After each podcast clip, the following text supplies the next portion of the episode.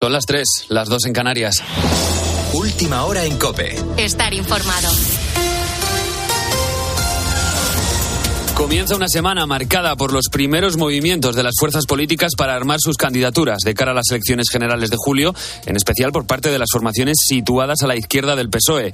Sumar y Podemos tienen de plazo hasta el jueves para articular su coalición o no podrán concurrir juntos.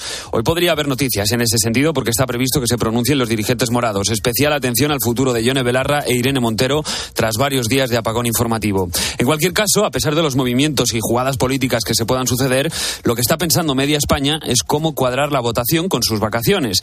Es la pregunta de la semana. Y si me toca como vocal en una mesa, ¿qué pasa con mis días de descanso? Porque en julio alrededor de un 30% de los españoles vamos a estar en la playa, por ejemplo. Es cierto que la ley electoral exime a ciertas personas de acudir en caso de ser llamadas para formar parte de una mesa, pero entre las razones no se encuentra tener unas vacaciones reservadas. Javier Beltrán es abogado experto en procesos electorales. Una clienta con entradas para ver a ICDC en Sevilla, con un hotel, la Junta Electoral se lo dio como excusa. Hablamos de bodas, hablamos de este chico que ha salido diciendo que va a coger un ferry. Yo tengo clarísimo que cuando tú has reservado con antelación a cualquier convocatoria de elecciones, es decir, que no tienes ningún ánimo de, de eximirte, que también por otro lado, el que la reserve ahora corriendo y quiera que luego le sirva lo va a tener crudo. Pero el que tiene contratada con anterioridad y tiene un perjuicio económico grave, entiendo que la Junta Electoral sí o sí tendría que decirle que efectivamente está exento. Y otra pregunta importante, ¿cuándo se eligen las mesas electorales? Pues el sorteo se va a realizar entre el sábado 24 de junio y el miércoles 28. Una vez se hayan elegido los miembros, los afortunados, entre comillas, recibirán una carta en sus domicilios en un plazo de tres días. O sea que habrá que estar atentos al correo. Con la fuerza de ABC. Cope, estar informado. Confirmado que los restos del buque localizado en aguas de Terranova, en Canadá, son los del Villa de Pitancho, el pesquero gallego que naufragó en febrero de 2022. Iranzu García. Un robot submarino ha descendido unos 800 metros de profundidad y ha hallado esta estructura de metal del pesquero Villa de Pitancho. Con este hallazgo se ha cumplido la primera parte de la misión, que es crucial para averiguar qué es lo que ocurrió en este naufragio en el que solo sobrevivieron tres personas. Todavía siguen desaparecidos los cuerpos sin vida de 12 de los 21 marineros que murieron en esta tragedia. Ocurrió el 15 de febrero de 2022, cuando este pesquero naufragó en las costas de Terranova, en Canadá. Los familiares de los fallecidos creen que este hallazgo es una buena noticia para poder seguir avanzando en la investigación de este caso. A partir de ahora, las labores se van a centrar en grabar de cerca los restos una vez que el robot submarino ha descendido y ha confirmado que es la estructura de este pesquero. Y en Ucrania, este fin de semana se han acentuado los ataques en la región de Kiev y en Dnipro. En esta última ciudad ucraniana, un misil ruso ha causado la muerte de una niña de tan solo dos años. Su cuerpo, como estabas escuchando, ha sido rescatado de entre los escombros. Otros cinco niños han resultado heridos en este ataque. De hecho, el presidente Zelensky ha asegurado este domingo que desde el inicio de la guerra al menos 485 menores ucranianos han sido asesinados por los ocupantes rusos. Sin embargo, las tropas del Kremlin tienen ahora un dilema, seguir avanzando en el interior de Ucrania o centrar sus esfuerzos en la frontera. Y es que desde hace varios días se suceden los ataques a ciudades rusas cercanas a esa linde. Belgorod, por ejemplo, donde se ha ordenado la evacuación de los civiles. Es la primera vez que la población rusa siente la guerra dentro de su frontera, aunque Ucrania asegura no estar detrás de estos ataques. Y en los deportes. El Getafe de salva. El Valladolid, a no ser que pase algo en el campo del español. Se baja el telón de la liga con el Valladolid ya descendido, Sasuna en Conference League y el Real Madrid finalmente segundo. Se salvan el Valencia, el Almería de Milagro y el Getafe. A los de Pucela les van a acompañar en segunda el Español y el Elche. Lo siguiente ya será la temporada que viene. Quien no estará en esa temporada será Karim Benzema. ¡Gol, gol,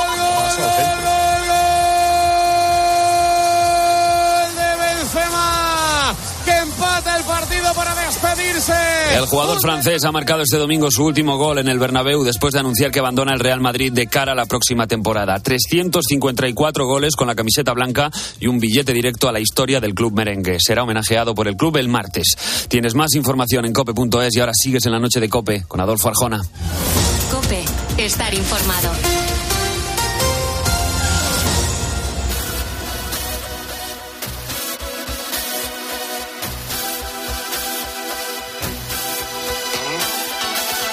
Adolfo Arjona. La noche. Cope, estar informado.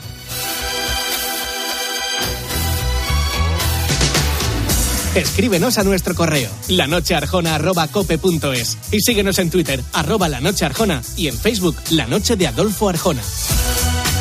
Envíanos tu nota de audio de WhatsApp al 650-564-504. Estos son los canales de comunicación si quieres contactar con nosotros. Dicen que un buen periodista se diferencia del resto, porque siempre se está haciendo preguntas.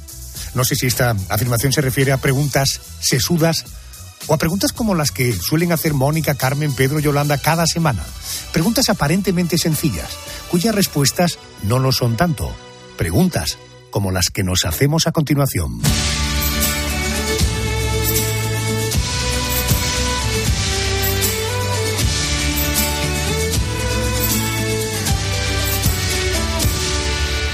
Cuando yo te vi por primera vez, entre millones de ojos la vida se escondía, como mirar el sol y en una noche ver desaparecer todo el mundo en un instante.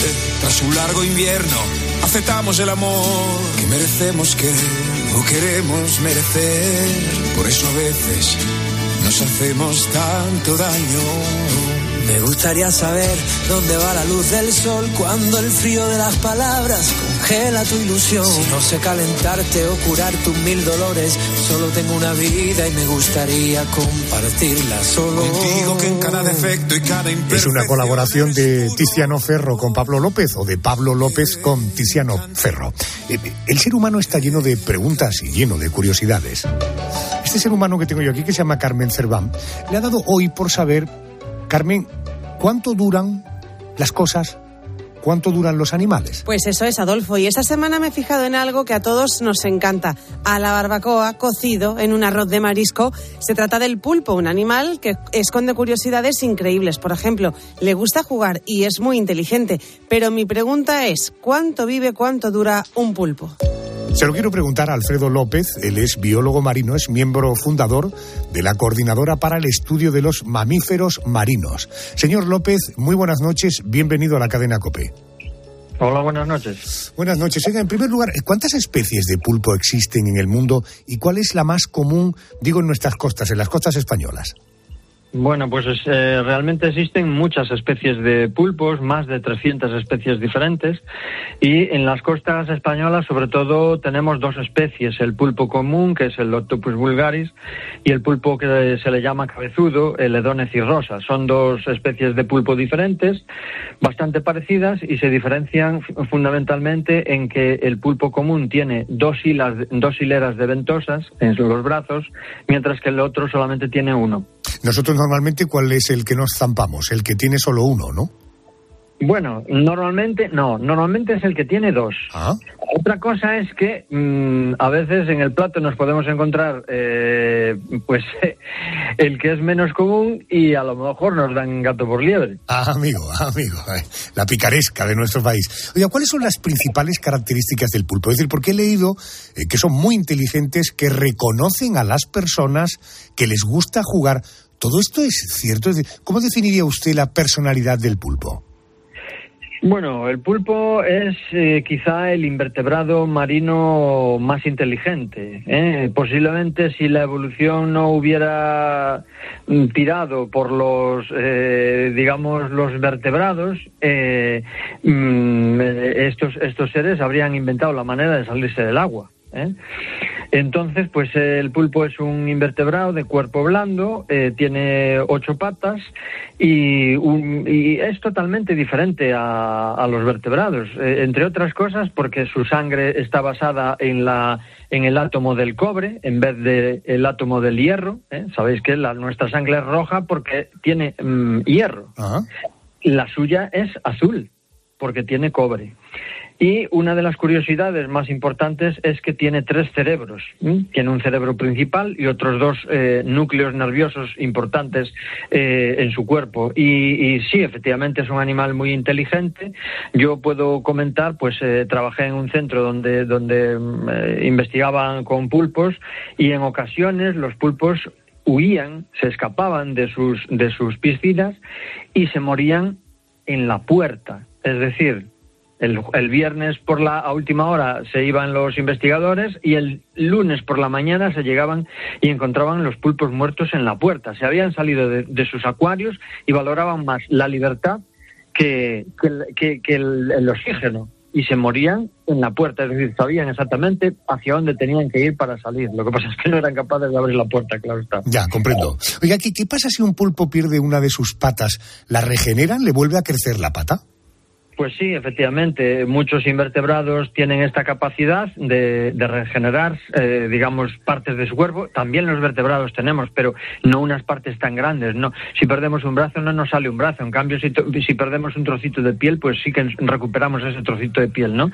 En el caso de los pulpos, si pierden varios brazos, les vuelven a salir perfectamente. Qué bueno. Eh, los insectos sirven, entre otras cosas, para ser el alimento de los reptiles o, las gacelas son el alimento de los, de los leones. Eh, ¿Cuál es el, el, papel del pulpo en la cadena animal? ¿A quién se come y a quién sirve de alimento? Bueno, pues los pulpos tienen una dieta bastante variada, se alimentan pues de, de crustáceos, incluso de peces también, eh, se mueren por los cangrejos, por ejemplo, eh, son capaces de abrir las vieiras, ¿eh? los las vieiras son bivalvos y los pulpos son capaces de abrir a, con, la, con la fuerza que tienen por presión de abrir las vieiras para comérselas, ¿no? Y en cambio, pues sus depredadores, pues entre ellos encontramos también a los delfines, ¿no?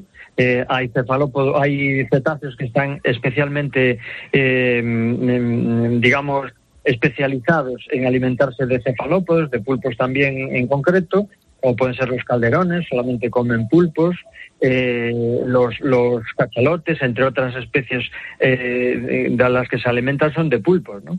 Entonces, pues bueno, ellos están ahí entre medio, entre los cangrejos y los delfines. Entiendo. Nosotros también somos una amenaza para ellos, ¿no? Bueno, claro, es decir, el ser humano pues descubrió que el pulpo es un recurso alimenticio y además, bueno, ya no solamente por lo que supone de alimenticio, sino por el sabor que tiene y por tanto, pues eh, eh, en, Galicia el, pulpo a feira pues es uno de los manjares más, más importantes. Alfredo, eh, vamos a la pregunta que ha originado nuestra llamada.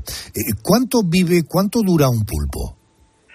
Bueno, normalmente los pulpos son invertebrados que tienen ciclos cortos de vida. Normalmente, pues eh, viven un año. ¿eh? Eh, muchos cefalópodos, lo que ocurre es que en el momento de reproducirse, una vez que nacen las, los, las, pequeñas larvas, ¿no? O sea, ponen huevos y, y las larvas salen de esos huevos, pues simplemente su cuerpo, digamos que se desactiva y, se mueren. ¿eh?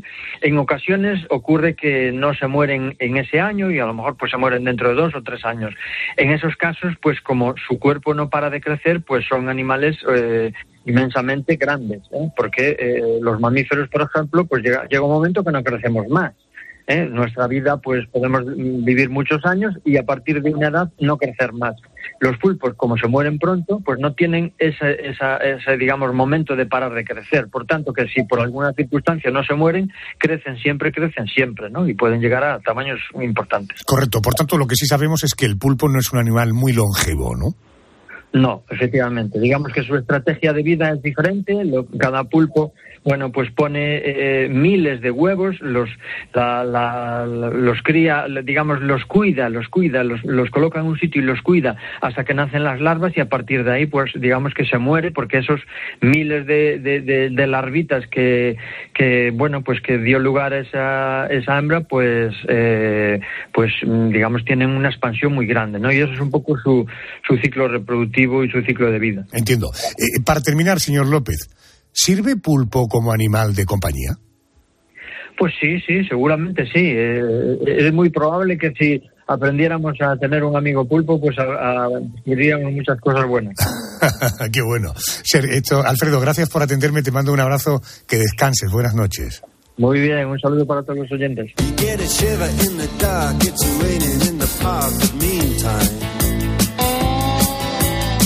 Sound of the river, you stop and you hold everything. A band is blowing Dixie, double fall time.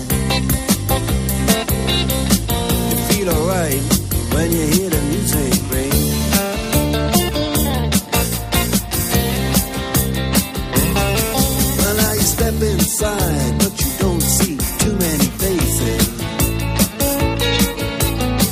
Yo recuerdo que no hace muchos años eh, las compañías discográficas editaban discos que decían perfectos para viajar o para conducir.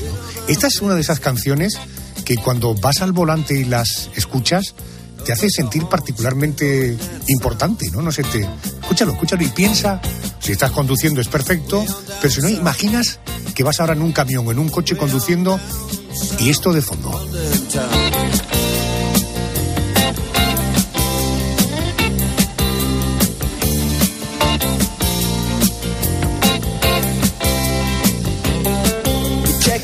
Dicen que los insectos en general no suelen gustar a nadie. Carmen, no sé si te gustan los insectos, digo en general. Ni en general ni en particular. Ni en particular tampoco. Bueno, eh, en concreto son, eh, tienen un poquito de desagradable. Pero hay que eh, tener muy claro que el insecto desagradable lo es tan desagradable como resistente. Seguro que te imaginas que te voy a hablar, y lo estoy haciendo con toda la anestesia que puedo, de las cucarachas. ¿Por qué las cucarachas son tan resistentes?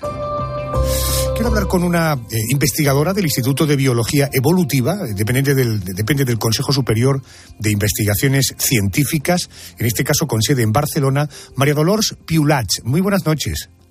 Hola, buenas noches, Adolfo. Dolores, buenas noches. A- aunque las veamos todas igual, de feas y de desagradables, ¿hay diferentes tipos de cucarachas? Hay muchísimos tipos, hay alrededor de unas 4.000 especies. Lo que ocurre es que solo conocemos las que tenemos eh, cercanas, las que viven en nuestras casas, en nuestros edificios. Pero hay muchísimas especies de cucarachas. Eh, ¿Por qué las cucarachas aparecen normalmente en zonas en las que hay basura o, o en alcantarillas? Eh, ¿Por qué están en esos entornos para nosotros tan desagradables? Porque son favorables para ellas. Eh, ellas eh, viven en lugares en que están protegidos, lejos de... A ver, estamos hablando, supongo, de las especies eh, que viven en ciudades, en pueblos, porque las otras viven en lugares eh, Correcto. preciosos, en zonas tropicales y en bosques. No, no, Pero esas no. que viven en ciudades se ponen en los lugares que están más protegidos, en los que están más lejos de nuestro alcance. Entonces, en las zonas de basuras o alcantari- alcantarillas tienen comida, tienen humedad, eh, tienen una, a veces incluso buenas temperaturas y por esto se, se acercan allí, porque nosotros además estos lugares poco caso hacemos, vamos poco por allí. Entiendo. eh, eh, por tanto, eh, ¿qué es lo que comen? Porque claro, eh, cuando están en esos lugares supongo que comen restos de comida. En todo caso, ¿qué come una cucaracha? Una cucaracha es capaz de comer de todo, o casi de todo. Son omnívoras, eso quiere decir que se adaptan a lo que encuentran por, el, por donde sea. Ellas, si están en la basura, como hemos dicho antes, comerán restos, de, nuestros restos de, de comida o comerán grasas que encuentren en algún lugar, cualquier cosa que les dé suficientes proteínas y sean rica en, en grasas para poder sobrevivir.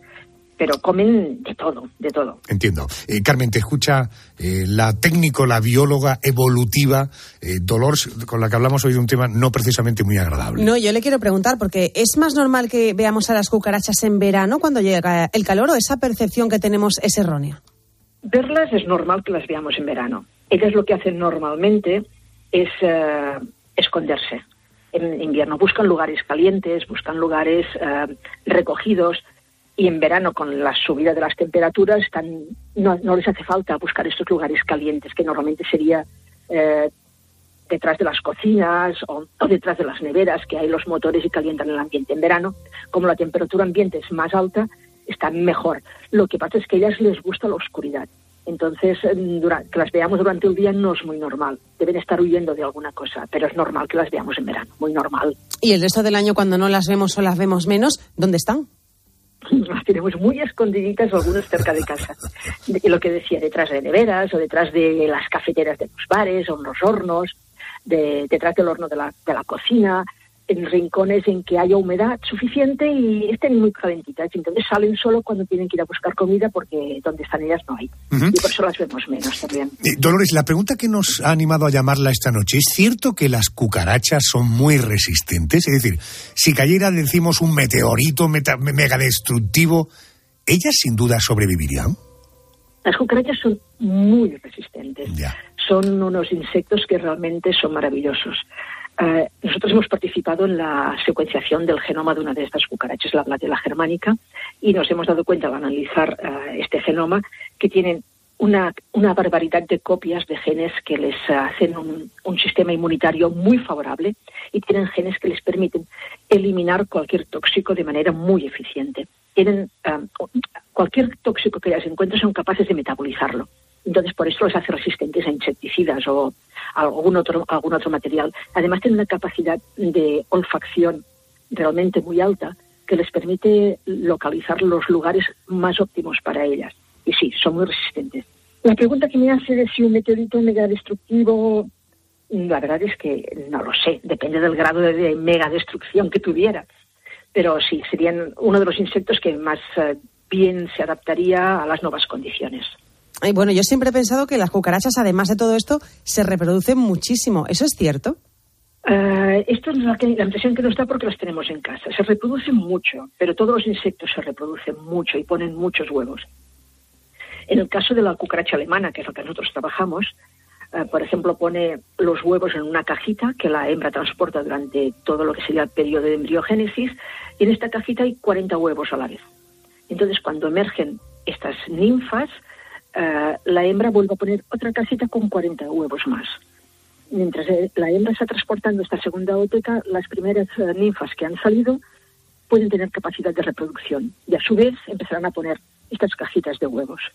Pero si contamos con los huevos que puede poner una reina de, un, de las abejas o de un hormiguero, pues el número de huevos que pone una, una, cucaracha no es tan elevado. Pero sí, tiene una gran capacidad de, de reproducción, que es lo que nos importa cuando las tenemos en casa porque esta, ellas lo que hacen es tener generaciones cortas y ponen muchos huevos cada vez.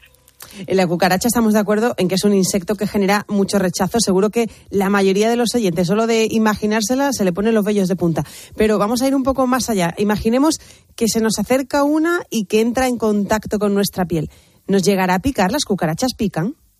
No, las cucarachas no pican, no tienen aguijón. Lo que algunas especies tienen um, como púas, como espinas en las patas, y esto les permite engancharse muy bien a los tejidos y a veces nos da la sensación de que nos pueden picar. Lo que las, uh, las cucarachas hacen es crear muchas alergias.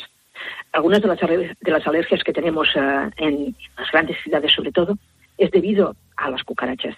Creemos muchas veces que son otros insectos, pero son ellas porque están conviviendo con nosotras. Ellos tienen un, un segregan muchos uh, productos en su cutícula y van dejando restos por todos los lugares que, que, pasan. Y esto sí que produce alergias, pero picar no pican. Entiendo. Eh, que le voy a hacer una pregunta que se aleja bastante de su perfil como científica, pero me interesa mucho conocer su opinión. Eh, eh, en su opinión, eh, ¿por qué las cucarachas generan eh, tanto rechazo? Un poquito por lo que hemos ido hablando hasta ahora. A ver, nos generan un rechazo porque pensamos que ellas son sucias, que están en lugares sucios, que transmiten enfermedades, porque las vemos normalmente agregadas, porque ellas tienen la, la, la, intención de vivir siempre juntas y donde hay una hay más de una. Y todo esto nos produce repelús. También nos, a veces nos molestan cualquier bicho del campo, cualquier escarabajo que haya en el campo, pero como las tenemos en casa, esto nos molesta muchísimo más, muchísimo más. Pero son muy interesantes, son unos bichos que tienen un ciclo vital que es extraordinario y, son, son preciosas, son preciosas. Hay cucarachas de muchos colores. Eh, vas por lugares tropicales y tienes cucarachas de colores azules, verdes, esmeralda, de topos. Es, son unos, unos organismos realmente increíbles y vale la pena interesarse por ellos. No tengo la menor duda, pero ya una cucaracha de color turquesa y estas cosas como que me cuesta todavía más. Dolores Puitlach es investigadora del Instituto de Biología Evolutiva, dependiente del CESIF, con sede en Barcelona. Dolores, gracias por atenderme y buenas noches. Buenas noches, Adolfo. Gracias por la entrevista. Gracias.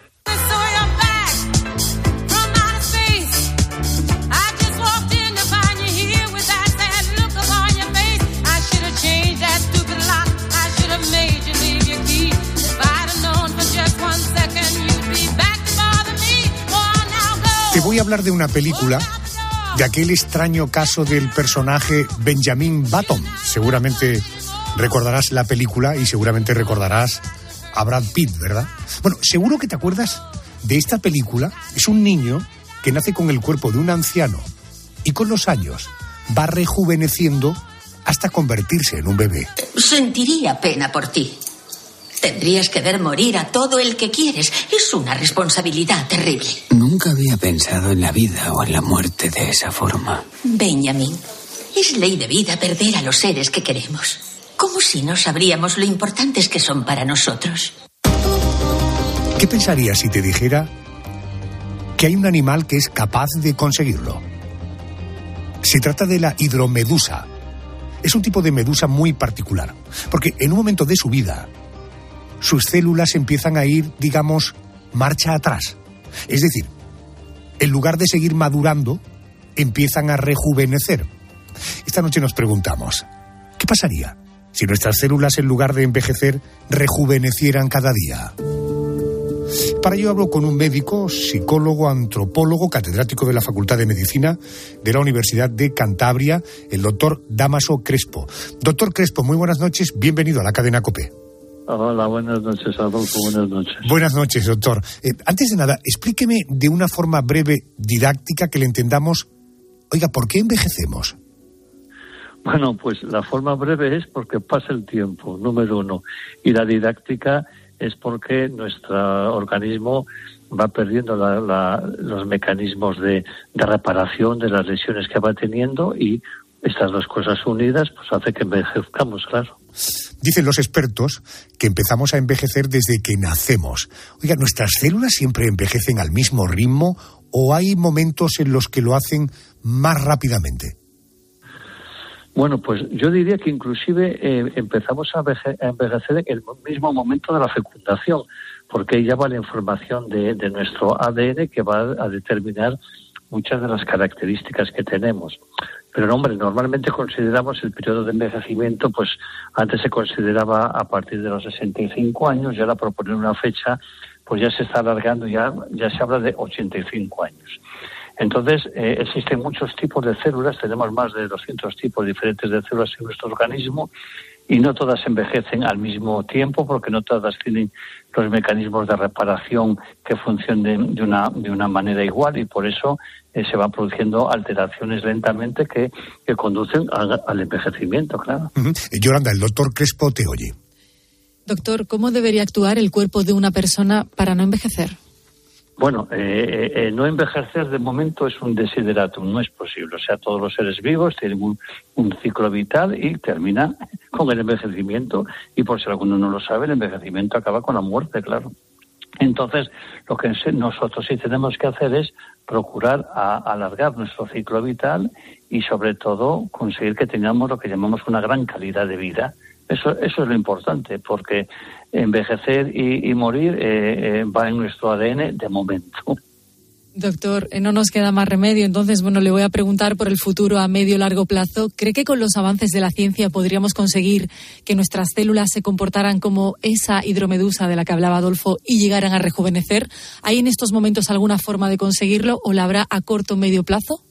Bueno, podemos decir que en investigación preclínica existen eh, muchísimos casos en los que se producen regeneraciones eh, y, animales de, extrema longevidad y que se están analizando y se está estudiando qué sucede con ellos, pero también sucede lo mismo con humanos. Tenemos personas que llevan a los 100, 110 años de vida y nuestro interés es estudiar qué tienen esas personas que las hace que lleguen a esas, a esas longevidades tan, tan, tan extremas. Entonces ahí es donde se está haciendo mucha investigación en el laboratorio y yo creo que ya poco a poco se van aportando eh, soluciones e ideas que están llevando a tener un envejecimiento más prolongado y sobre todo, vuelvo a repetir, con mayor calidad de vida. Doctor Crespo, déjeme que le voy a plantear un paradigma, a ver por dónde me sale. Eh, si conseguimos que nuestras células cada vez sean más jóvenes, partamos de ese hecho, ¿podríamos convertirnos en inmortales o nuestras células, en lugar de morir de viejas, morirían de jóvenes? Bueno, esto es un desideratum que, que, no científicamente no tiene no tiene mucha eh, mucho que decir. ¿eh? La ciencia está para resolver los problemas actuales y los que vendrán. Entonces, dentro de los que vendrán, pues eh, si conseguimos que nuestras células eh, eh, sean más jóvenes, pues, pues, evidentemente conseguiremos que vivan más tiempo y retrasaremos la longevidad. Pero también le tengo que desanimar un poquitito porque los estudios que se están haciendo fundamentalmente a nivel preclínico, con una enzima que se llama la telomerasa, pues sí hace que las células en general eh, puedan rejuvenecer pero eh, terminan dando tumores. O sea que de momento eh, vamos a dejarlo eso para dentro de unas cuantas décadas y, y, probablemente dentro de 20 o 30 años pues empecemos a encontrar soluciones. Pero en el momento actual los estudios están en una fase muy inicial y no, no, no soy optimista de momento. Bueno, que no hay manera de traérmelo a mi terreno, no lo tengo claro. Doctor Crespo, señor, gracias por atenderme a estas horas, ha sido muy amable. Muchas gracias. Bueno, muchas gracias por haberme llamado, a ti y a tus oyentes, y Adolfo, un abrazo muy fuerte. Hasta muy, luego. muy amable, doctor. Gracias. Buenas noches.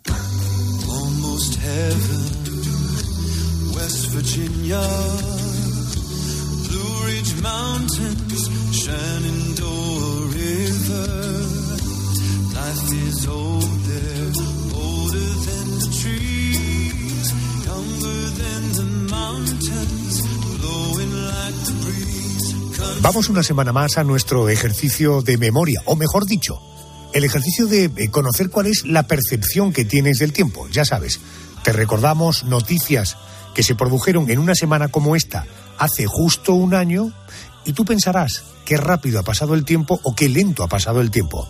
Esa será la percepción que tienes cuando te contamos asuntos que fueron actualidad.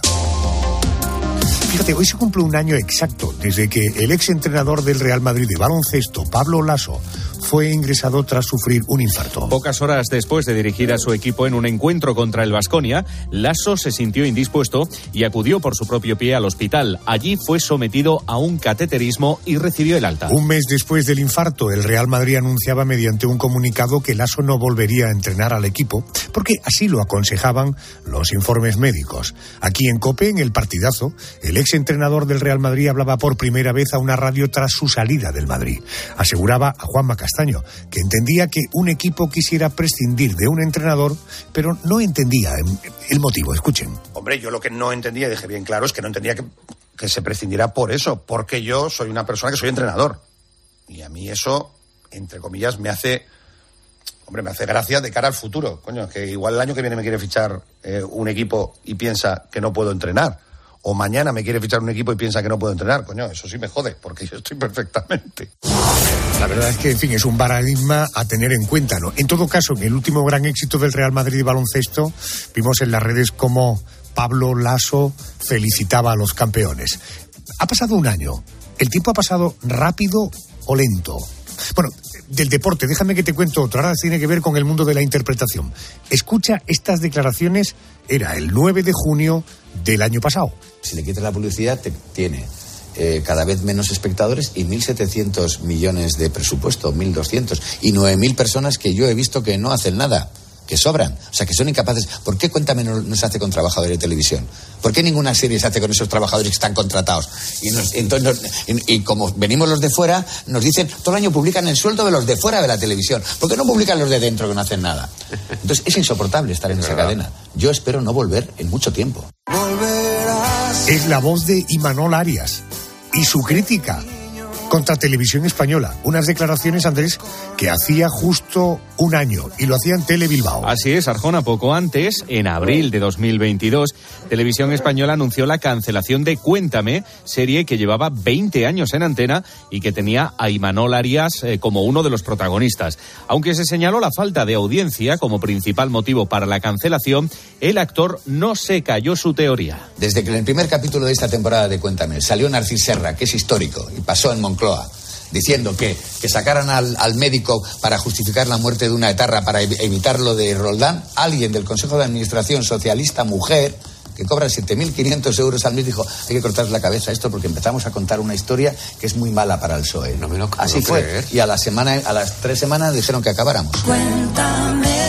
Bueno, las declaraciones de Manuel Arias cayeron como una bomba en la televisión pública. Al día siguiente, el actor pedía disculpas. Dijo que se le fue la olla. Esta semana se cumple un año de la ida de olla de Imanol Arias o no. Qué bueno, una semana como esta, se cumple un año exacto del estreno de la última peli hasta la fecha de la saga de Parque Jurásico. Es una langosta, tiene mandíbulas, alas, tórax, pero cielos, tiene un tamaño enorme. Tiene genes que estaban extintos desde el Cretácico. Y hay enjambres que diezman los cultivos desde Iowa hasta Texas. Aterrador, ¿verdad? Bueno, Jurassic World Dominion, ¿eh? así es eh, como se llama, se estrenó en España el 9 de junio de 2022 y se convirtió en una de las películas, Arjona, que yo sé que te gusta a ti esto del taquillazo, más taquilleras del año con una recaudación que superó los mil millones de dólares. Mil millones de dólares. Bueno, está claro que los dinosaurios siguen siendo un filón para el séptimo arte. Y en el mundo de la música era noticia un asunto que tenía en el ojo del huracán a Joaquín Sabina. Era condenado a pagar dos millones y medio de euros a Hacienda. Y regresé a la maldición del cajón sin su ropa, a la perdición de los bares de copas, a la cenicienta de saldo y esquina. Y por esas ventas del fino laína, pagando las cuentas de gente sin alma que pierde la calma con la cocaína. Bueno, este jueves 8 de junio se cumplirá un año desde que fuera rechazado por la Audiencia Nacional el recurso presentado por el cantautor contra la sanción impuesta por la agencia tributaria. Así que tuvo que ponerse al día con el fisco para sus actividades de sociedades de los ejercicios de 2008, 2009 y 2010. Ay, la progresía, dos millones y medio de euros. Y es que, amigo Sabina, Hacienda, somos todos. ¿Quién me ha robado el mes de abril? Precisamente, el pasado mes de abril se estrenó en cuatro el programa Código 10. La realidad tiene dos caras. Recuerden que la realidad siempre tiene varias versiones. Código 10. Es un espacio en el que se abordan cada semana casos de crímenes y sucesos desde los más diversos puntos de vista y con la participación de expertos en criminología, ciencia forense, psiquiatría, psicología, así como representantes de cuerpos policiales y abogados. Este programa está presentado por los periodistas Nacho Abad y David Alemán. Querido Nacho, muy buenas noches, bienvenido a casa. Buenas noches, Adolfo. Gracias por invitarme. Eh, ¿Qué novedad presenta Código 10 que no hayamos visto en nuestros programas con este contenido? Bueno, eh, Código 10 básicamente eh, tiene una estética diferente. Eh, sabes que cada día se consume más, más contenido audiovisual a través de diversas plataformas de pago y, claro, manejan unos presupuestos enormes y en estas plataformas hay documentales. Hemos conocido algunos, por ejemplo, El estafador de Tinder, eh, eh, uno que produje yo mismo en, en, Netflix que se llama ¿Dónde está Marta?, referido a Marta del Castillo. Y lo que hemos querido es llevarnos la estética del true crime de las plataformas a una televisión generalista como es Cuatro. Y entonces lo que hacemos es eh, contar la, la, la, historia sin voz en off con el relato de, de los protagonistas. Uh -huh. eh, Nacho, ¿qué criterio se sigue para, para elegir los casos que se presentan en cada programa? ¿Es puritita actualidad o hay algún elemento más? Bueno, es, es, mitad programa, mitad programa. Te pongo un ejemplo. La mitad del programa solemos hacer eh, no es actualidad con, con pegados a lo que vaya ocurriendo en el día a día y, y hacemos entrevistas en directo. Y en otros casos tengo hay un, un, debate que se produce, intercambio de opiniones en la redacción con el director Javier Silvestre. Y entonces, pues llegamos y decimos, por ejemplo, el, la semana pasada hicimos el crimen del Puchet. Eh, hablando con él le dije que era interesantísimo lo que había ocurrido en el pasado, que era un crimen histórico de la España negra, que había que contarlo bien. Y le gustó y la verdad es que la curva funcionó mucho. Eh, la próxima semana, eh, en el próximo programa, por ejemplo, vamos a hablar del caso de un tipo que fue un caso muy popular, o sea, muy, muy, muy conocido, fue muy público, aunque ha pasado cierto tiempo, el tiempo también te permite mirar los casos con cierta distancia, al que su pareja le acusó de haberla, haberle secuestrado, haberla secuestrado y haberle pegado eh, la, la, vagina con pegamento y finalmente se demostró que era mentira. Entonces este hombre por primera vez habla con nosotros y, y cuenta su historia y, las, y, contamos la historia desde varios puntos de vista. Uh -huh. eh, Nacho, eh, en el caso de Código 10, ¿qué equipo de expertos rodea el programa? ¿Son, ¿Son siempre los mismos o vais cambiando en cada entrega dependiendo de los casos que abordáis? Pues mira, hay cuatro que son básicos, que es eh, Bárbara Arroyo, que es criminóloga y, y, abogada penalista. Siempre hay que tener un abogado en, en plató para que te explique eh, todas las, las, aristas de la justicia. Tenemos a Carlos Segarra, que es eh, ex subinspector de, de, policía, bueno, es policía nacional en la reserva, era uno de los integrantes de la unidad central de, que investigaba homicidios en España. Por ejemplo, él participó en la resolución del caso de la, de la peregrina de Astorga, que, que te sonará muchísimo, Adolfo, el caso, entre otros.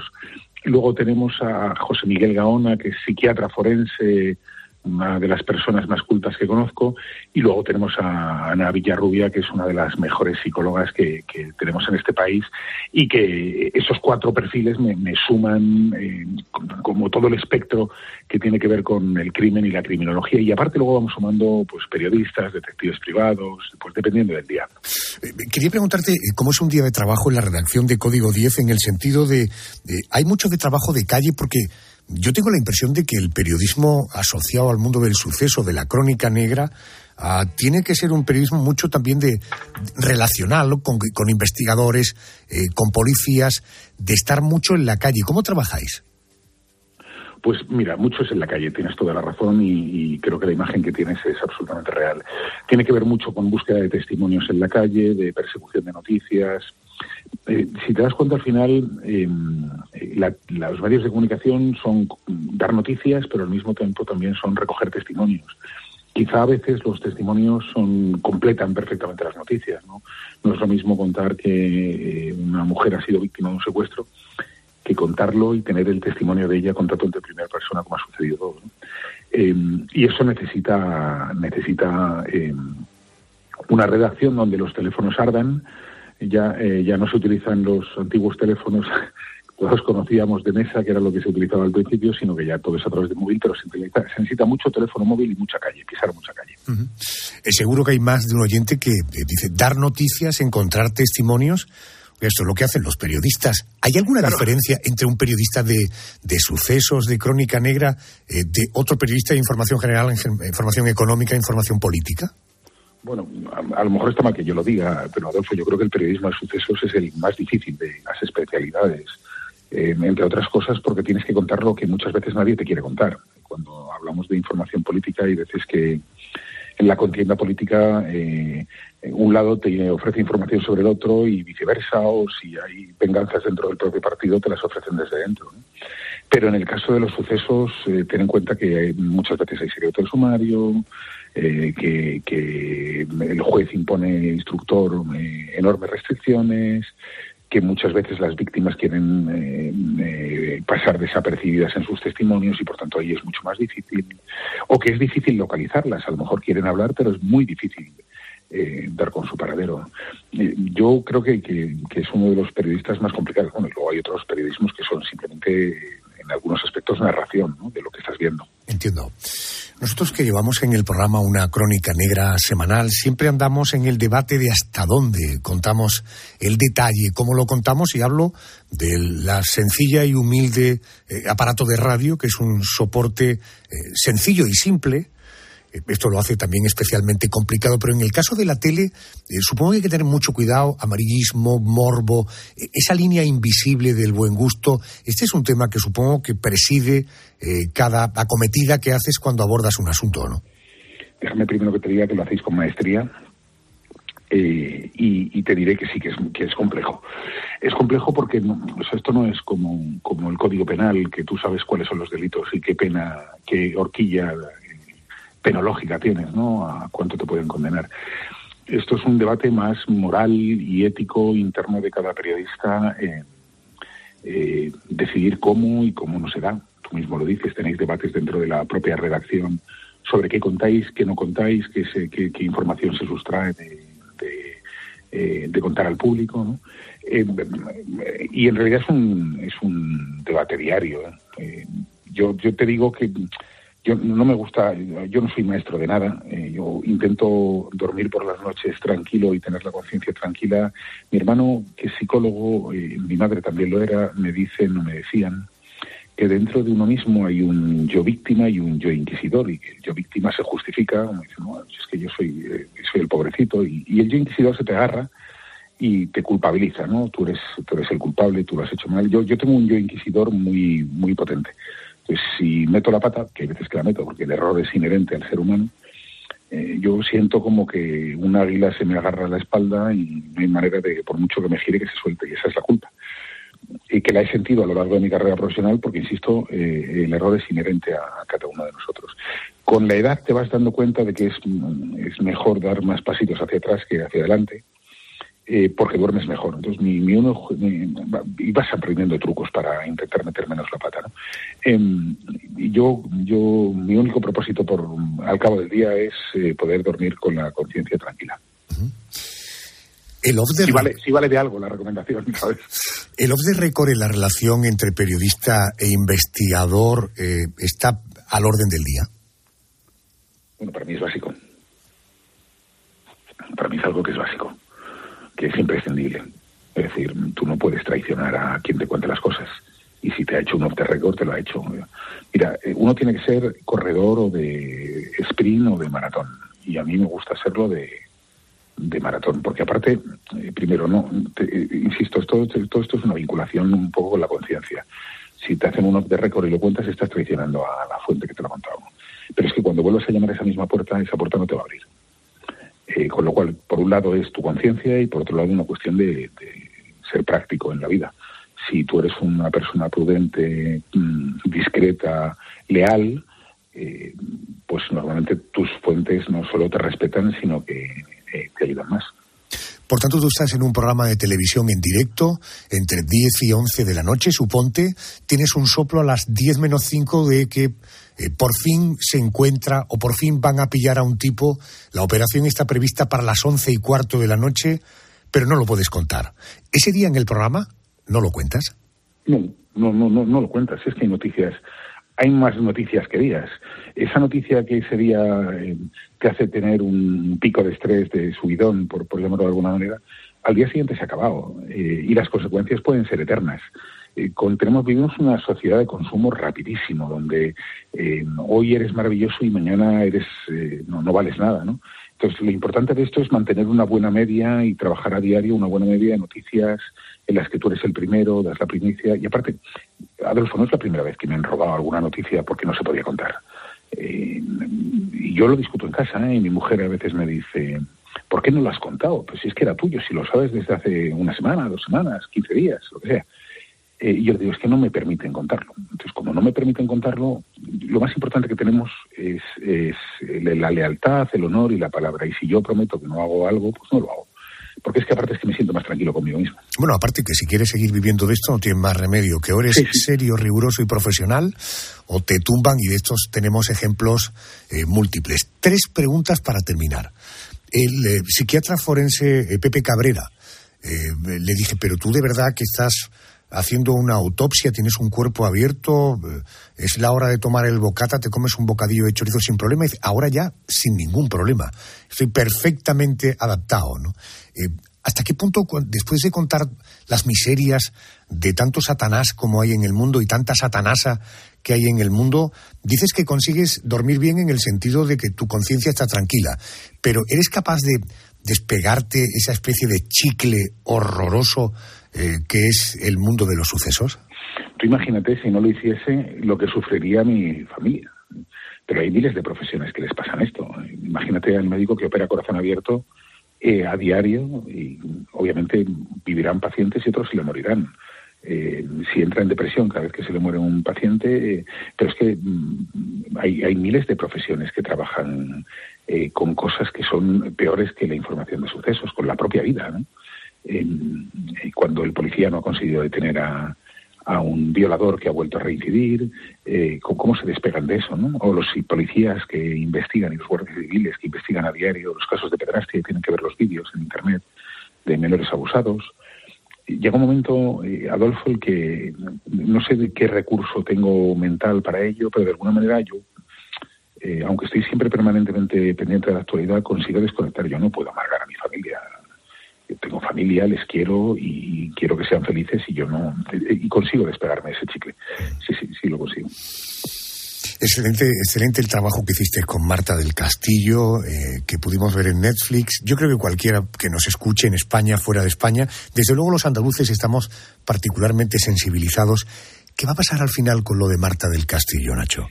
Ojalá te supiese responder, eh, Adolfo. Eh, no, no, no te digo que me lo pregunte casi eh, a diario, pero bueno, eh, lo tengo permanentemente en la cabeza. ¿no?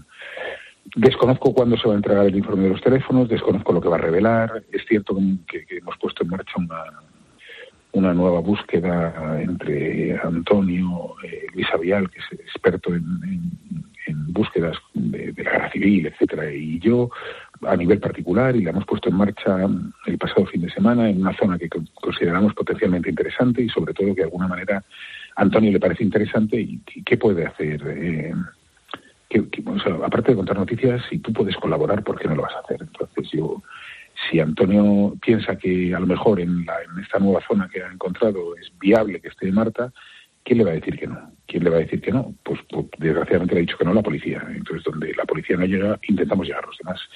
Si, si no aparece, que, es lo habitual, que no aparezca, porque no es la primera vez que la buscamos, pues por lo menos se quedará con la tranquilidad de saber que en ese sitio que le estaba atormentando, pues no está.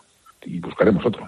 Eh, y si aparece, pues eh, yo creo que yo creo que no voy a tener mayor satisfacción en la vida el día que consigamos encontrar a, Marta del Castillo. A Martita, correcto.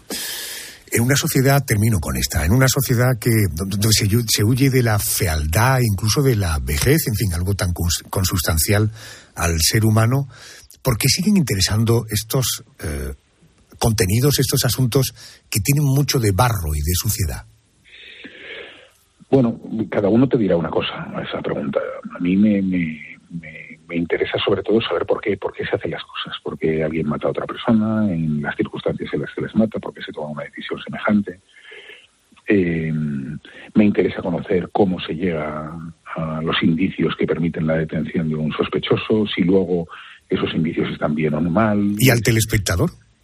Y al telespectador entiendo que también, porque eh, es una información perenne desde eh, hace siglos. Es decir, eh, creo que, que, desde Jack el Destripador y antes, el pliego de Cordel, creo que era en mil. Me, voy a confundir de siglo, así que el pliego de Cordel en España lo que hacía era informar de, de, casos de, de, crímenes desde hace años en la historia de, cientos de años. Y luego con Jack el Destripador hubo un, consumo brutal de medios de, noticias sobre esto, y en Francia y en España, y luego llegó el caso. Yo creo que a los que intentamos ser buenos en la vida, eh, nos llama la atención que haya gente tan mala y tan psicópata. Y, queremos entenderlo, comprender y conocer los detalles. Yo, yo es, es, verdad que tiene fango, ¿eh? pero en realidad si te pones a pensar ahora, Adolfo, no tiene todo fango, no tiene todo, la política no tiene fango, el deporte no tiene fango. Eh, es que yo miro hacia todos los lados y todos los aspectos, o casi todos los aspectos de la vida, tienen algo de fango y de barro.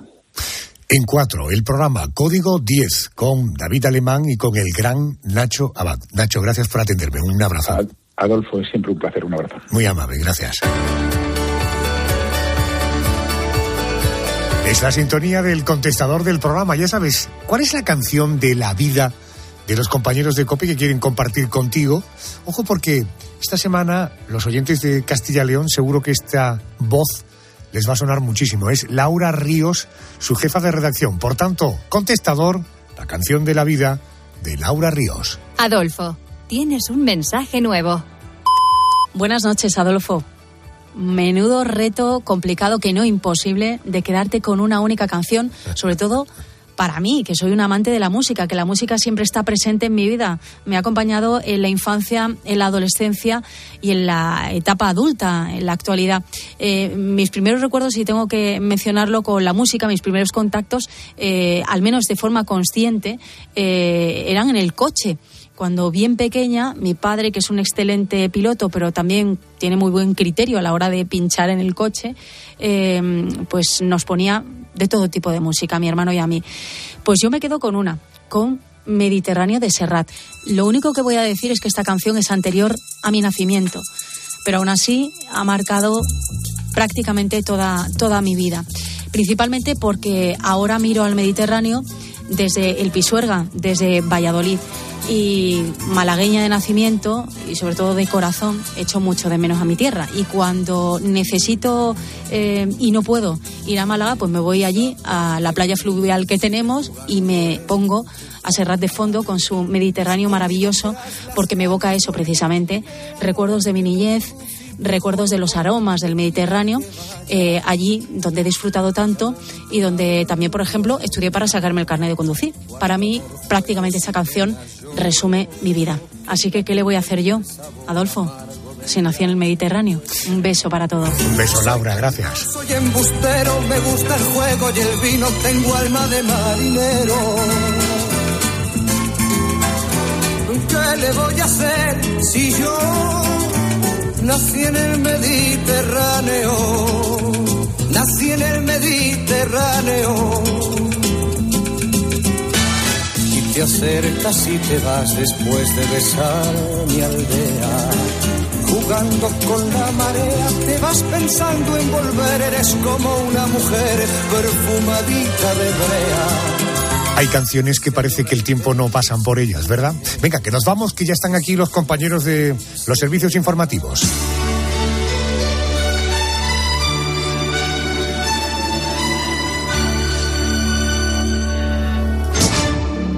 Noticias de las 4.3 en Canarias aquí en la radio. A continuación poniendo las calles el gran Carlos Moreno, el pulpo. Y luego el líder, el eje vertebrador de la casa, Herrera Carlos. Que tengas una maravillosa semana. Recuerda, si te apetece, dentro de siete días, a partir de la una y media aproximadamente después del partidazo, nos encuentras aquí en la radio. Gracias. Sé feliz.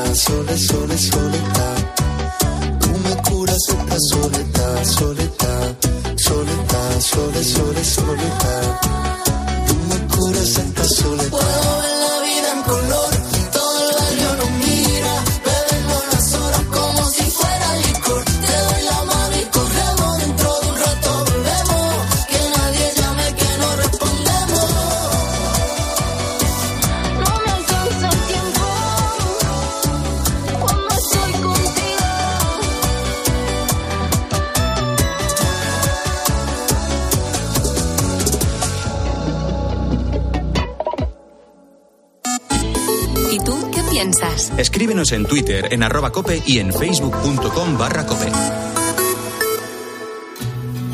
En Cope nos gusta contarte buenas noticias. Es una historia humana de película en Italia. La historia que te cuento demuestra que los talentos más grandes surgen de los orígenes más complicados. Su protagonista es Aurora. Porque un grupo de alumnos de la Universidad de Málaga ha desarrollado un juego de cartas, por un lado, adaptadas al braille y por otro, con pistas de sonido. Estoy mirando a un bebé, una niña, que se está quedando dormida en brazos de su padre. Es una buena noticia, es una buena noticia. A Carlos Herrera, Ángel Expósito, Pilar García Muñiz, Pilar Tirneros y Fernando de Aro les gusta contarte buenas noticias. Escúchalas a diario en Cope, también en cope.es y en redes sociales.